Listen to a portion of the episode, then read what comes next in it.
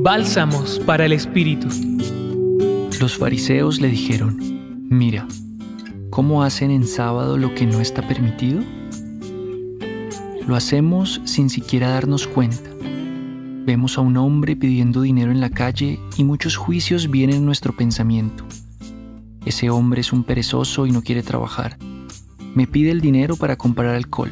Es un ladrón.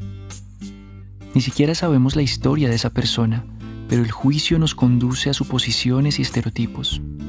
Cuando hacemos juicios sobre el prójimo, nos perdemos la oportunidad de ver todas sus facetas, su historia de vida, y nos separamos de éste y de Dios. Nos separamos de Dios porque Jesús nos vino a enseñar el amor, la escucha atenta, porque en todos sus actos nos habla de la acogida y de la misericordia como caminos al Señor. Se trata, como dice el Papa Francisco, de ser hospital de campo.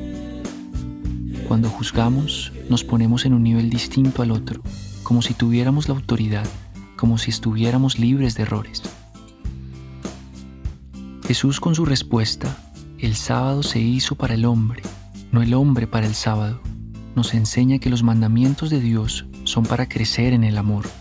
Son un regalo para nuestra vida, para que cada uno, viviéndolos, sienta en lo profundo al Dios que le habita. Y para ti, ¿qué son los mandamientos? ¿Deberes o medios para crecer en el amor? Hoy te acompañó en la reflexión Marcela Lozano y en la voz Carlos Felipe Prieto del Centro Pastoral San Francisco Javier de la Pontificia Universidad Javeriana.